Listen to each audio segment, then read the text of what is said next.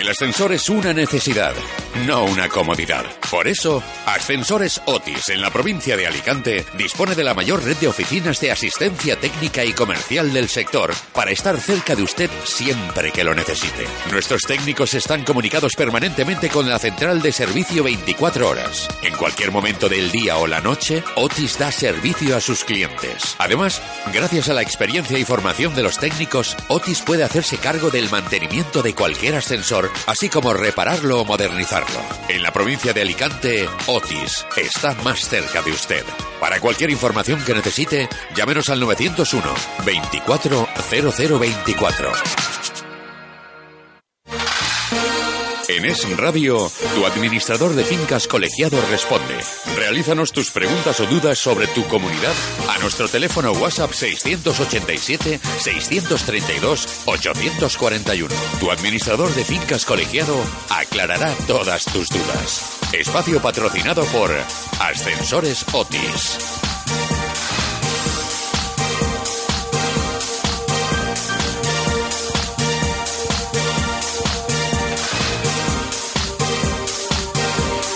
Una sintonía que ya te resulta más que familiar, porque fíjate, estamos a puntito de cumplir el primer aniversario, que será en julio, pues desde que estamos acompañados con todos los administradores de fincas de Alicante y su provincia y con los amigos de COAFA en la sección de los martes, tu administrador de fincas colegiado. Te responde Jesús. Porque siempre hay dudas eh, con las comunidades de vecinos y aquí pues eh, tratamos de resolverlo, no nosotros, sino que ellos que son los administradores colegiados, aunque nosotros de verdad que ya estamos aprendiendo bastante, ¿eh? De aquí, vamos, salimos ya más que colegiados. Hasta eh, cuando- algunos artículos te diría de la ley de propiedad horizontal. Bueno, bueno. ¿Eh? Fíjate dónde está el asunto. Tremendo, y hoy pues tenemos una buena representación femenina, Virtudes Navarro, que repite administradora de fincas de Villena y vocal de la Junta de Gobierno del Colegio de Administradores de Fincas de Alicante. Virtudes, bienvenida un día más. Buenos días a todos y muchas gracias por la nueva invitación. Siempre aquí ya sabe que será su casa porque hay un objeto que es ayudar a toda la audiencia a tener un espacio gratuito, inmediato y directo para poder resolver tantísimas dudas que acontecen en torno a nuestras comunidades, a nuestras viviendas, el espacio común que compartimos con nuestros eh, vecinos. Y hay dudas al respecto. Por cierto que también siempre decimos que os podéis aprovechar también eh, de los administradores estando aquí en directo y podéis preguntar en el momento, ¿eh? instantáneamente, que para eso tenemos la joya de la corona de la mensajería. El WhatsApp a través del 687-632-841. Hay que decir que últimamente los ascensores dan mucho de sí. Eh, hay muchas eh, consultas y dudas con el tema de los ascensores. Pues no tendrá notis. Eh, no tendrán... Uy. Hoy en día es muy variable las compañías continuamente. Bueno, pues eh, nos dicen aquí, en una comunidad de propietarios hay viviendas en la planta baja. Estos propietarios no tienen que coger el ascensor ni para ir a sus viviendas ni para subir a los trasteros porque no tienen.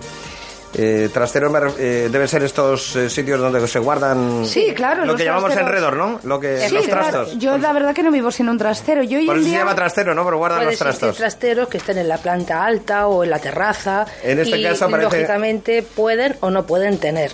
Pero en este caso ni por lo que tú me preguntas ni No, no, eh. siquiera tienen trasteros. Sí, dice, en los gastos de escalera les corresponde pagar la parte proporcional del ascensor o se los tienen que descontar. Bueno, para ello lo primero que tenemos que ver cada en un principio cada edificio en particular. Cada edificio tiene sus estatutos o normas de comunidad que vienen en la escritura de división horizontal. Entonces, cuando todos los propietarios de alguna manera compramos esa vivienda, eh, estos estatutos o normas pues nos resultan de obligado cumplimiento. Hoy en día eh, se han construido de muchas formas y hay muchos edificios que en vez de poner locales comerciales en planta baja, pues han puesto viviendas incluso con entrada independiente a lo que es el zaguán o portal del edificio, que quiero entender que es un poco por donde va la pregunta. Pues sí, bueno, aquí dice entresuelo, pero claro. Pero también hablaremos Bueno, del entresuelo. No, Entonces- perdón, viviendas planta baja, planta efectivamente, baja. sí. Entonces, ¿qué pasa? Que según los estatutos hay en unas ocasiones en donde estos gastos de zaguán, ascensor, eh, limpieza, eh, aparecen como que están exonerados de gastos estas viviendas con entrada independiente por lo que es la escalera. Pero si en los estatutos o normas de comunidad no viene expresamente exonerado de esos gastos, Pues desgraciadamente el propietario que quizás se ha comprado esa vivienda porque considera que entrando de forma independiente no tiene ciertos gastos de comunidad, pues se verá obligados a tener que pagarlo si la comunidad... ¿Y estos estatutos quién los guarda? ¿Quién tiene Pues, normalmente...? estos estatutos normalmente siempre, eh, cuando se hace un escrito de división horizontal, es el principio del nacimiento de una finca.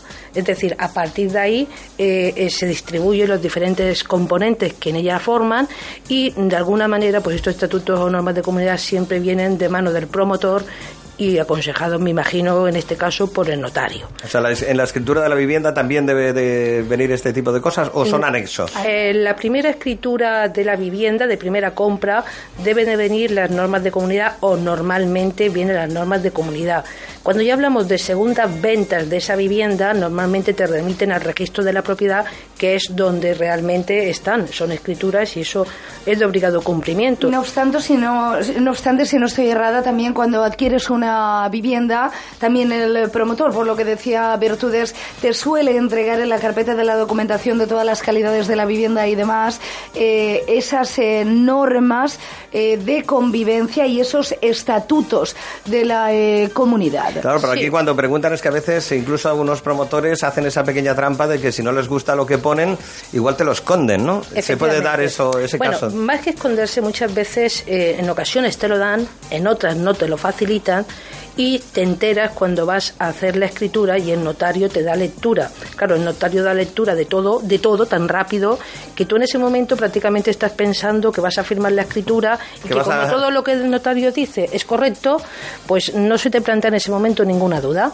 La duda se plantea cuando vas a empezar a formalizar la comunidad y entonces el administrador de fincas colegiado te explica o te da lectura de los estatutos o normas que aparecen en tu escritura y te puedes llevar la sorpresa de que te toca pagar unos gastos de los cuales tú No contabas. no contabas con ellos, ni tan siquiera los usas, porque el hecho de no usar un servicio o de no vivir en la vivienda no te exime de tener que pagarlo, siempre y cuando no estés exonerado de esos gastos en el título constitutivo. Que yo fijaros pienso que si le preguntamos eh, a la audiencia o saliéramos a hacer una encuesta en la calle y le preguntáramos a la gente si conoce los estatutos de su comunidad o de su vivienda o si se los ha leído alguna vez, yo creo que tendríamos un, alte- un alto porcentaje de nos. Yo creo que sí. Virtudes. No Yo- sé si usted por el, eh, en fin, por trabajar, ¿no? Sí, Sobre sí. el terreno. Eh, ¿Qué opina? Realmente te doy la razón. Yo creo que los propietarios, una vez que se compran la vivienda, como mucho lo oyen en el día del notario, en las primeras juntas de vecinos, que es cuando se constituye y se establecen las distintas formas de pago, pero luego prácticamente ya no se vuelven a leer. Por eso muchas veces cuando un propietario te hace una consulta de que quiere cerrarse, por ejemplo, el balcón, pues incluso en los mismos estatutos hay en sitios donde ya te dice que no se puede cerrar el balcón. Claro, todo tiene un cambio, pero exige unos trámites O sea, a la hora si de modificar los, los, estatutos, siempre también se pueden modificar si hay un acuerdo mayoritario. No, unánime.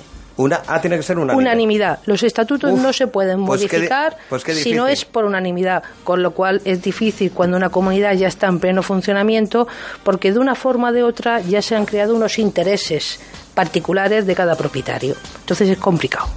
Bueno, pues vamos a dejarnos de complicaciones porque aquí estamos para ayudar. Pues esperemos que le hayamos eh, ayudado a este vecino, a esta vecina con eso. Yo creo que sí, no le habrá gustado la respuesta porque, en fin, tiene que hacerse cargo de, de los, en fin, tiene que hacerse cargo de los eh, gastos, aunque no quiera y aunque esté en la planta baja. Pero bueno, eh, hay que cumplir y todos debiéramos ser iguales. Las comunidades son para todos, ¿eh? aunque uno esté puesto en una parte de la vivienda o del edificio, en fin. Uno de los problemas que el administrador de fincas colegiados se encuentra es que tiene que decir lo que los estatutos o la ley dice, que no es siempre lo que el propietario que tienes enfrente quiere escuchar. Claro. Con lo Mm. cual, a veces como que te creas una enemistad que no, que no es real, Claro. pero simplemente porque nosotros debemos estar siempre cumpliendo nuestra obligación. No podemos dar la razón porque nos digan que bien lo hacemos. Bueno, yo he oído hasta de gente que se queja y dice, oiga, que yo vivo en el primer piso porque tengo que pagar el ascensor lo mismo que el que vive en el sexto que tarda más en... Pues porque usted ha elegido vivir en esta comunidad. pero eso lo he oído yo en una reunión de- Claro. de, Cuando yo iba a las reuniones de comunidad. Cuando ibas, luego ya se fue al campo. Yo voy todos los días. pero se oye esto, esto esto es cierto. Sí, muchísimo. Bueno, Eh, bueno, por eso cosas, la ¿eh? ley te dice en un momento determinado o la forma de pago es lo especialmente establecido, lo que te indica en el título constitutivo o a cota de participación, independiente si vives en un primero y tienes ocho de familia y vives en un ático y, tienes, y eres una persona solo. Claro. Nunca nos pondremos de acuerdo. Por eso la ley establece una forma, Una forma ante de- la más equitativa posible. Claro, más equitativa y más, Más equitativa o más, más basado global. en- Salomónica, más Exactamente, salomónica. Exactamente. Vamos con la otra pregunta que tenemos. Pues vamos allá, Jesús. Eh, dice un propietario que tiene varias propiedades y está al corriente en el pago de unas de ellas, pero no de otras. Anda, buena pregunta. ¿Cuántos votos tiene? Bueno, primero quizás debemos de empezar por informar que puede darse un caso una comunidad, pues no sé, vamos a suponer 20 vecinos y de esos 20 vecinos o 20 propietarios resu- o 20 componentes, resulta que 10 son de un mismo propietario y los otros 10 componentes son de diferentes propietarios. A la hora de cualquier votación, a nivel eh, siempre estamos hablando que se necesita el número de propietarios y la suma de las cuotas de participación. Entonces este señor pues puede pensar que siempre va a tener casi el 50% de votos. Pero, ojo, Si más tengo, dice más votos. más votos. Pero bueno, vamos a partir de la base que siempre se necesita lo que es la doble mayoría. Entonces, este edificio de 20 componentes quedaría a 11 propietarios. Porque el que tiene 10 viviendas, en cuanto a propiedades, sería un voto. Más la suma de sus coeficientes. Madre mía, ¿Eh? Virtu, yo tendría que volver a aprender matemáticas. Mira que me costaron. No, no, sí, aquí Hay que- continuamente estamos haciendo cálculos a- de coeficientes. Entonces, hay veces que estás en una reunión, tienes que hacer una votación y tienes que estar sumando coeficientes así hay, que, hay rápidamente que llamar al rector de la universidad para o algo. saber qué votos realmente tiene este señor. ¿Eh? Madre mía, virtudes. Menos mal que estáis los administradores de fincas colegiados, porque a mí me pones a sacar coeficientes en la reunión de vecinos y me voy al campo también. Y al mismo Cierro la tiempo- puerta de la comunidad y, y- y me voy a vivir al campo, porque es que eso sería imposible. Y al mismo tiempo, eh, mientras estás sacando los coeficientes, algunos te está preguntando otras cosas. O sea que. Y, y- y habéis conseguido tener capacidad absoluta. Bueno, y las mujeres que podemos hacer tres y cuatro cosas a la vez, Esa es la facilidad que yo tengo y mis compañeras. Perdón con los compañeros, ¿eh? Nada, Eso nada. es una broma. Os lo- os lo perdonamos Totalmente. Perdón, perdón, que aquí Bueno, tenemos, eso- vamos dos a uno. Pero bueno, aquí, aquí salgo perdiendo, pero no, no me importa perder. Eh, bueno, eh, en definitiva, tener más viviendas no te da más votos en lo que son referentes a, a- Como- a temas de comunidad. Vamos a ver, tener más viviendas siempre, por supuesto, vas a tener la suma de los coeficientes de propiedad, con lo cual vas a tener más coeficientes que el que tiene solo una propiedad. Pero a la hora de voto también a nivel personal, pues tienes un voto aunque tengas 10 propiedades. Entonces hay que buscar el equilibrio de esas mayorías en base a ese propietario y 10. La pregunta también venía un poquito si ese señor, por ejemplo, que estamos hablando, este ejemplo, pues de los 9, 10 propiedades, paga 9 y debe un piso por el concepto que sea. Pues Sí, porque a lo mejor lo tiene cerrado, no o quiere... sea, despi- por lo que sea.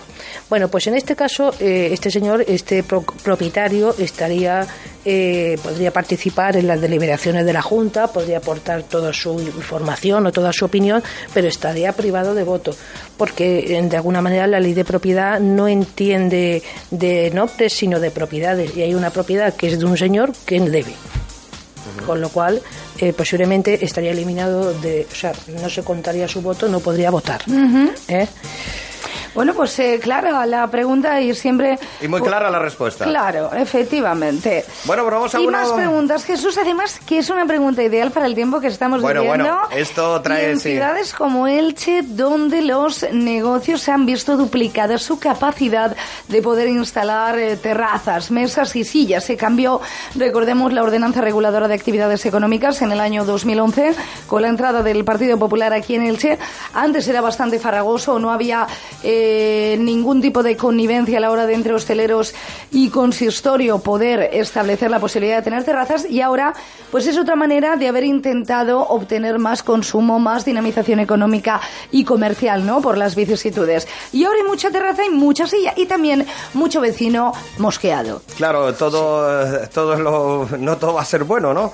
Pues nos preguntan por aquí, ¿puede un bar o restaurante instalar mesas y sillas en la vía pública junto al zaguán del acceso a la vivienda? Aquí hablamos ya de otro tema, que es que a veces se puede llegar a molestar, ¿no? A la, a la entrada. Eh, ¿Esto hay algunos metros? ¿Hay, ¿Marca algo la ley? Bueno, vamos a ver, esto prácticamente nos basamos que es un problema que en cada pueblo o ciudad pues regula de alguna manera las ordenanzas municipales.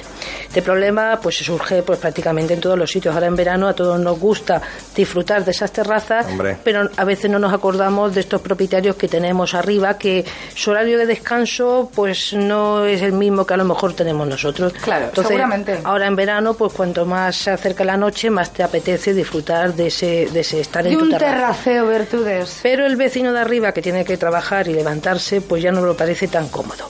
Esto siempre crea un problema en las comunidades, eh, por ejemplo en Villena mismo, que es el único sitio que yo te puedo hablar más, pues siempre crea un, un problema, porque de alguna forma, pues eh, las personas que eh, viven arriba lo que sí que quieren es sobre todo respetar las horas de descanso, que no es lo mismo que las personas que disfrutan de esa terraza. Luego en ocasiones pues también se da lugar que solicitan al ayuntamiento el establecer X terrazas. En un principio en Villena pues eh, se, hace muy poquito se solicitaba, incluso les hacían poner un pequeño croquis de las sillas que iban a colocar, o sea, de las mesas de distribución, ah. porque luego siempre colocaban más que suele pasar. Mm. Y mm, también pedían, en unos momentos determinados, pedían eh, que la comunidad les aprobara o les dejara o les permitiera el que se pudieran poner las terrazas. Luego vuelven otra vez y desaparece que la opinión de los vecinos coste. O sea, primero intentan buscar el consenso, pero luego un poco se les va olvidando lo de establecer los puentes de diálogo entre vecinos y hosteleros. Se les olvida porque normalmente no siempre la respuesta del propietario es a favor, claro. porque trae problemas. Y entonces ya nos encontramos aquí un poquito en ese sentido. Las ordenanzas que hay, las mesas que eh, se paga por cada mesa que sacas, con lo cual llega un momento que eh, cuando hay comunidades que sobre todo los fines de semana, pues llegan a tapar hasta lo que es la entrada de la comunidad. Sí, sobre eso parece que va sobre todo la pregunta, el zaguán, el que tú vas a entrar a tu casa y te encuentras pues con uno, con gente sentada ahí con su silla y su mesa, pues eh, la verdad pues, es que... realmente eso está totalmente prohibido. Primero porque es una salida y entrada de personas que en un momento determinado... ¿En qué momento puede ser incluso de, emergencia? De, emergencia, o sea, ya no hablamos de normativas a nivel de lo que serían localidades, sino que es algo que tú no puedes tapar o cerrar de alguna forma o impedir el paso a la entrada o salida de una propiedad. Probablemente el, el, que escribe ya lo haya remitido la queja o le haya dicho, oiga, mire, no se ponga tan lindando con el zaguán y le habrá hecho caso omiso. Por eso nos ha decidido escribir. Pero ¿a quién te quejas? Si el, si el hostelero te hace caso omiso, si tú le dices, oiga, mire, que me está poniendo las sillas y las mesas muy justitas en la entrada de nuestra finca y molestan.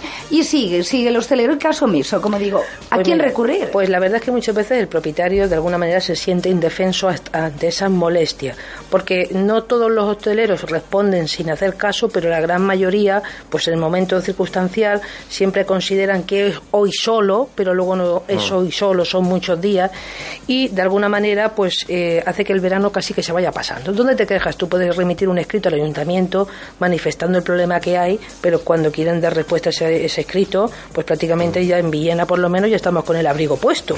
¿eh? bueno, es que allí llega el frío un poquito Claro, entonces eh, llega un momento que muchos vecinos, yo les remito a que en un momento determinado pues llamen a la policía municipal porque ellos deben de tener un listado o tienen información sobre las mesas que hay en cada establecimiento colocada. Y se ha llegado al caso de en propiedades que me la han comentado los vecinos de no tener más mesas y la policía y hacer que las quite.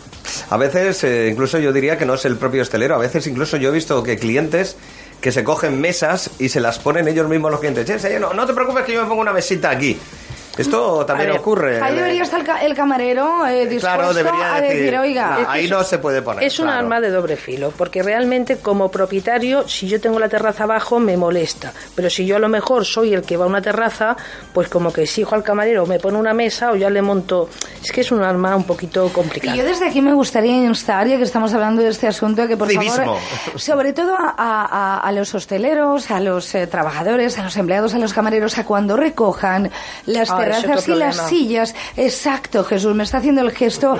Se me pone aquí en la cabeza, no hay manera, pero no soy la única, ¿eh? porque hablando con amigas, familiares, vecinos, dicen, oye, por favor, a las 3 de la mañana, unos corrimientos que, parece que... que, algunos, lo, algunos lo hacen, eh, digo yo, porque a lo mejor han estado aguantando, han estado aguantando. Sabemos que la hostelería se aguanta mucho. Bueno, pero yo no Por eso de que el cliente... Ya, ya, exactamente. Tú no tienes la culpa. El, Todos los oficios... El camarero ha estado ahí aguantando y ha dicho, ahora recojo la rabia la, y, que sepan que están molestando, incluso perjudicando al propio negocio que les está pagando, porque evidentemente esos ruidos van en, en, en detrimento de- Sí. del, del, Yo del sobre local. todo ya, hable- o sea, en el tema de, de- de- de todos tenemos que apoyarnos, nosotros apoyar a los hosteleros, a poner terrazas, a poner mesas, pero también los hosteleros que tienen esas terrazas, intentar conciliar con el vecindario y no te cuesta nada levantar las sillas Claro. un poquito en vez de arrastrarla de las patas como la mesa, ¿no? Por supuesto un sí. pelín. Y además hacer deporte. Ahí está, Jesús, un poquito de pesas, pim pam, pim pam. Bueno, virtudes. Pues, Es cierto. Que se nos acaba el tiempo. Bueno, pues nada, pues hasta otro programa que vuelva con vosotros y pasemos un rato agradable informando un poquito pues de estas pequeñas cosas que nos surgen en el día a día de Por una comunidad. por supuesto así es, sí. así es. Gracias siempre, los amigos de Coafa, los martes con nosotros resolviendo dudas. Por cierto, virtudes, nos ha dicho nuestro hombre del tiempo que los amigos de Villena que nos escucháis también Cuidado vais jueves. a registrar la temperatura más alta de la comunidad valenciana. El jueves, los 40 grados te los llevas. Bueno, virtudes. pues yo agradezco que nos tu amigo, pero si lo podemos repartir entre toda la comunidad valenciana, yo no tengo ningún problema, ¿eh? Dicho queda, dicho queda. Hasta pronto. Un nuevo día y martes de tu administrador de fincas colegiado te responde.